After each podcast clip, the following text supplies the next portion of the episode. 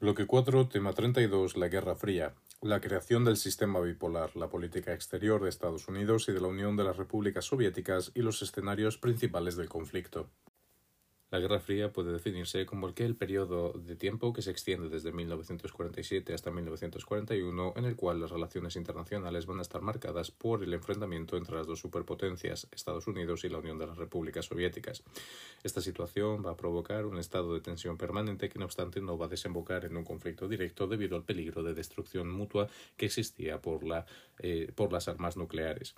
Eh, con la conferencia de Churchill en eh, Fulton se va a iniciar este concepto de Guerra Fría al señalar eh, Churchill que existía un telón de acero que dividía la configuración internacional en dos bloques.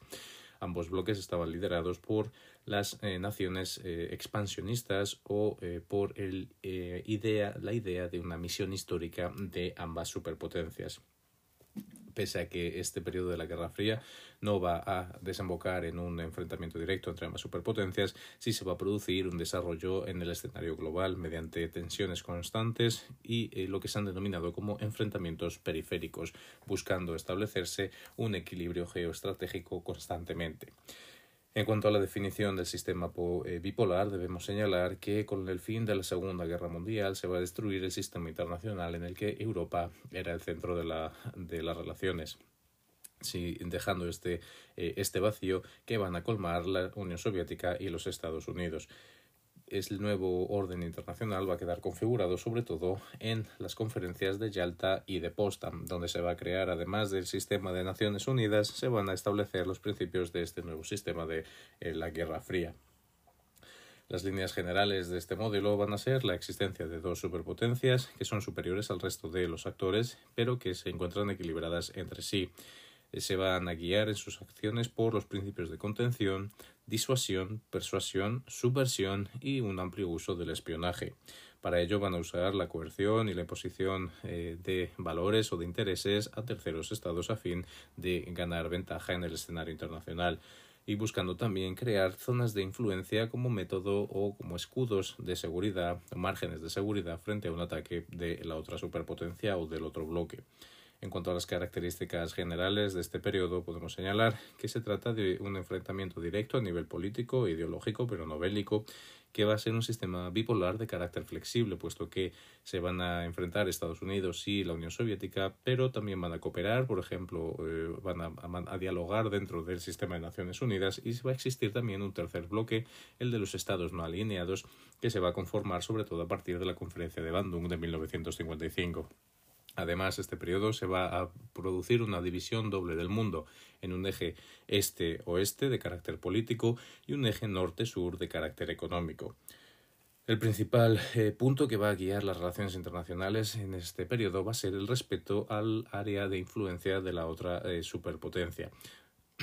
En cuanto a las políticas exteriores que van a desarrollar Estados Unidos y la Unión Soviética durante este periodo, podemos analizarlas en función de tres elementos, el elemento ideológico, el elemento económico y el elemento militar. Así, Estados Unidos, tras la Segunda Guerra Mundial, va a iniciar una retirada de sus tropas del continente europeo. No obstante, la situación en Grecia, Turquía, así como las acciones que estaba llevando a cabo la Unión Soviética en los países del este de Europa, va a hacer que se revierta este movimiento y mantenga la presencia americana en el continente europeo. Así, en el largo telegrama de 1946 de George F. Kennan, se aconseja eh, a los Estados Unidos eh, iniciar una política de contención de la Unión Soviética. Se va a iniciar así en la política exterior en el ámbito ideológico, la conocida como la doctrina Truman de 1947, en la que se va a apoyar a Europa frente a los movimientos totalitaristas, por ejemplo, a través de las intervenciones en los conflictos de Grecia y de Turquía. Además, a nivel económico, se va a desarrollar el Plan Marshall, el Plan Marshall a partir de 1947, ofreciendo este apoyo económico a la reconstrucción europea con más de 13.000 millones de dólares americanos. Para ello también se va a crear la Organización Europea de Cooperación Económica, que va a ser la encargada de repartir y gestionar esta ayuda americana. Por último, en el plano militar se va a crear en 1949 la Organización del Tratado del Atlántico Norte o la OTAN, que va a buscar también este compromiso militar en el continente europeo eminentemente.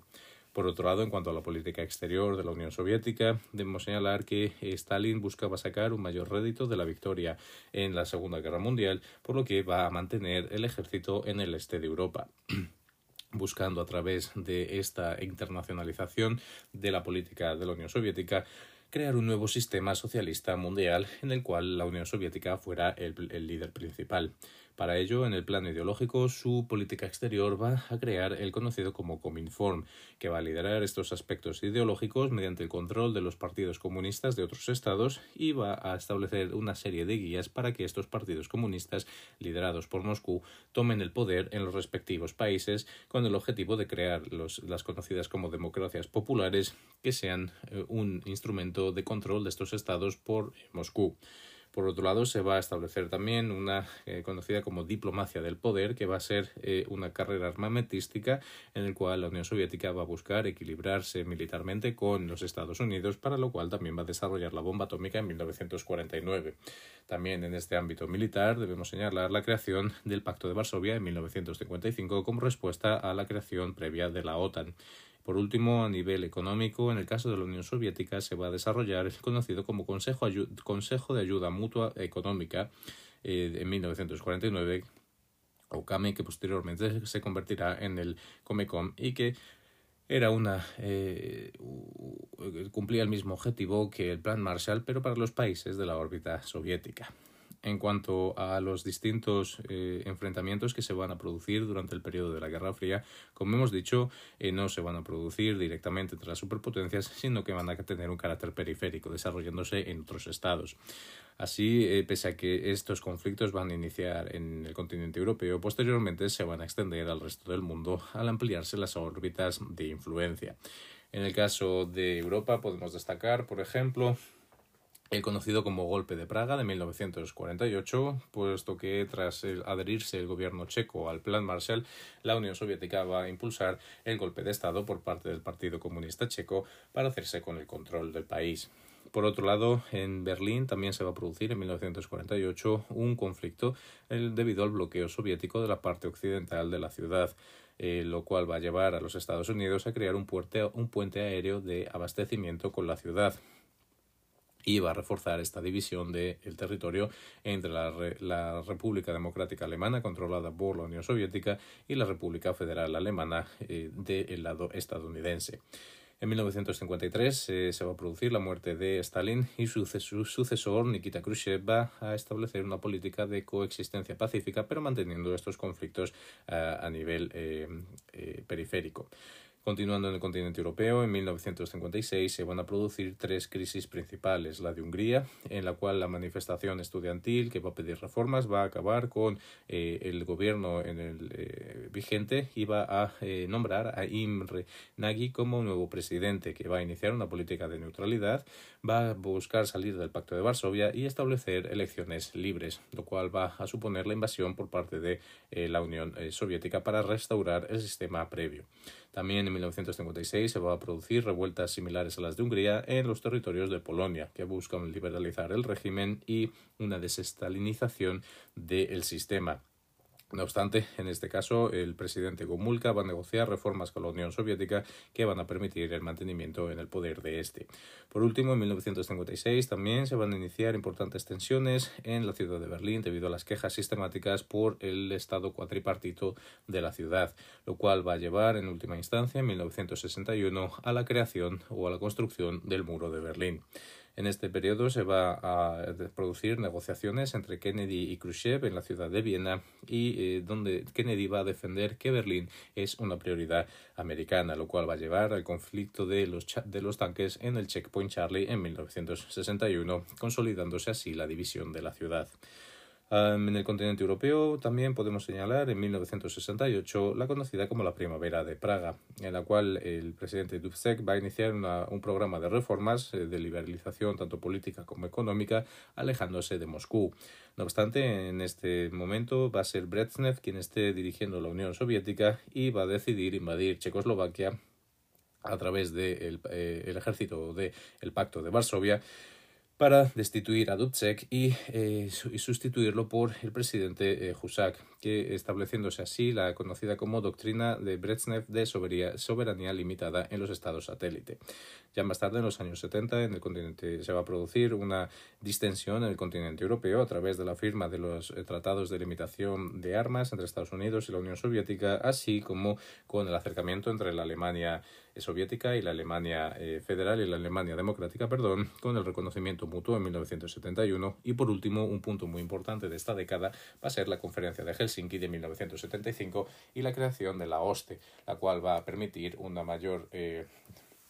comunicación entre ambos bloques. Además del continente europeo, también se van a producir importantes tensiones en el continente asiático, donde la guerra de Corea de 1950-1953 va a ser el primer conflicto relevante que se va a producir entre ambos bloques. Eh, tras eh, la Segunda Guerra Mundial, Corea va a quedar ocupada por Estados Unidos y por la Unión Soviética. Los estadounidenses van a celebrar elecciones en el sur y se va a establecer un sistema de república democrática en el norte, la cual va a suponer la división del país.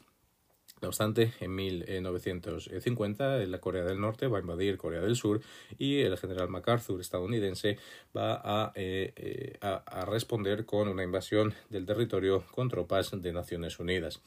Esto va a llevar a la retirada de las tropas eh, coreanas del norte hasta casi la frontera con China, lo cual va a producir la entrada de China también en el conflicto en este momento dirigida por Mao Zedong. Así se va a, solventar el conflicto con los acuerdos, el armisticio de Panmunjom de 1953 que va a dividir el país como está actualmente.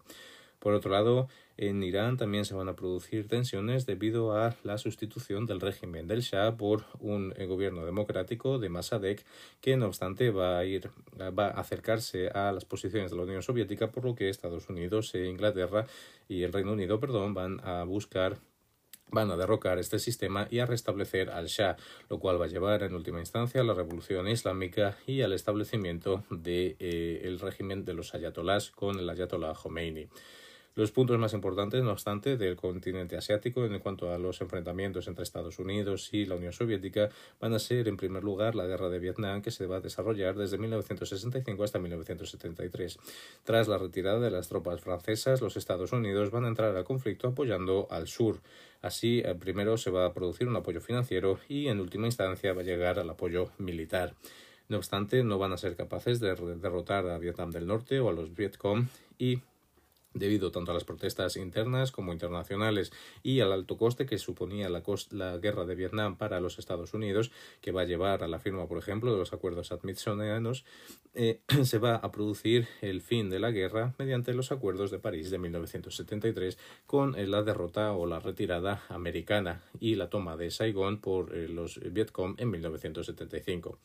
Por último, en el continente asiático, en Afganistán, también va a ser un punto importante de, eh, para la política exterior de la Unión Soviética. El presidente afgano va a anunciar una serie de medidas eh, de carácter prosoviético que van a provocar una rebelión interna y eh, una invasión de la Unión Soviética en 1979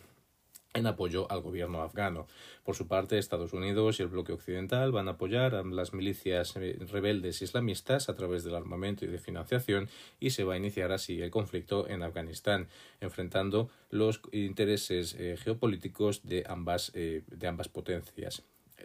los soviéticos, debido también al alto coste que va a tener esta guerra y a las consecuencias que estaba teniendo a nivel interno, van a salir de Afganistán en 1989. Además de Europa y Asia, eh, en el continente americano se va a producir la conocida como la crisis de Cuba o la crisis de los misiles en 1962, un momento de máxima tensión entre ambas superpotencias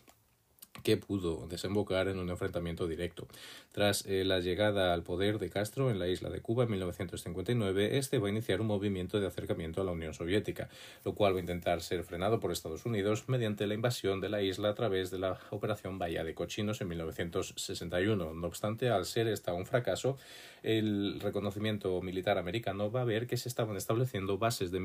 misiles eh, rusos de misiles soviéticos en la isla, lo cual va a, a provocar un ultimátum por parte de los Estados Unidos em,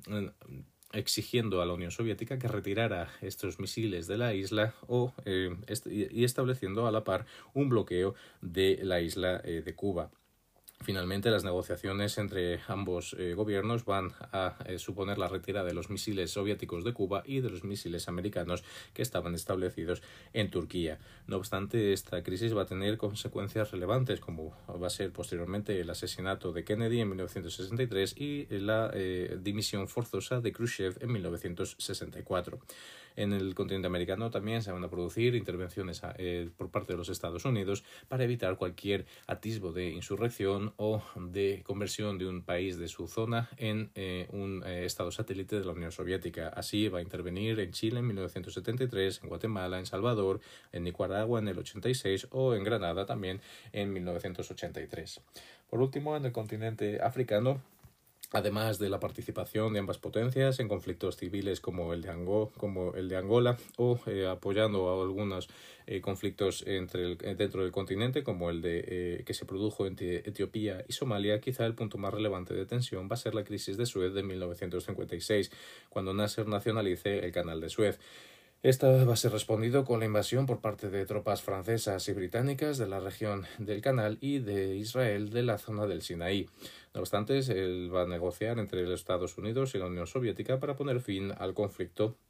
con la retirada de las tropas y eh, la creación de la Fuerza de Emergencias de Naciones Unidas para vigilar el canal. Además de estos conflictos que hemos visto de carácter militar en los distintos territorios del planeta, también podemos señalar como un punto de este conflicto entre ambas superpotencias la conocida como la carrera espacial, que va a iniciarse con el liderazgo soviético, con el lanzamiento del satélite Sputnik en 1957 o eh, la em,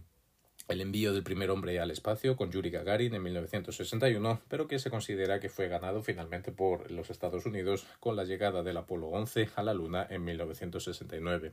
Vemos así cómo el periodo de la Guerra Fría estuvo marcado por esta juxtaposición entre los Estados Unidos y la Unión Soviética, que finalmente se, va a finalizar con la victoria, se podría considerar, de los Estados Unidos al producirse el desmembramiento o el colapso del sistema de la Unión Soviética en 1991.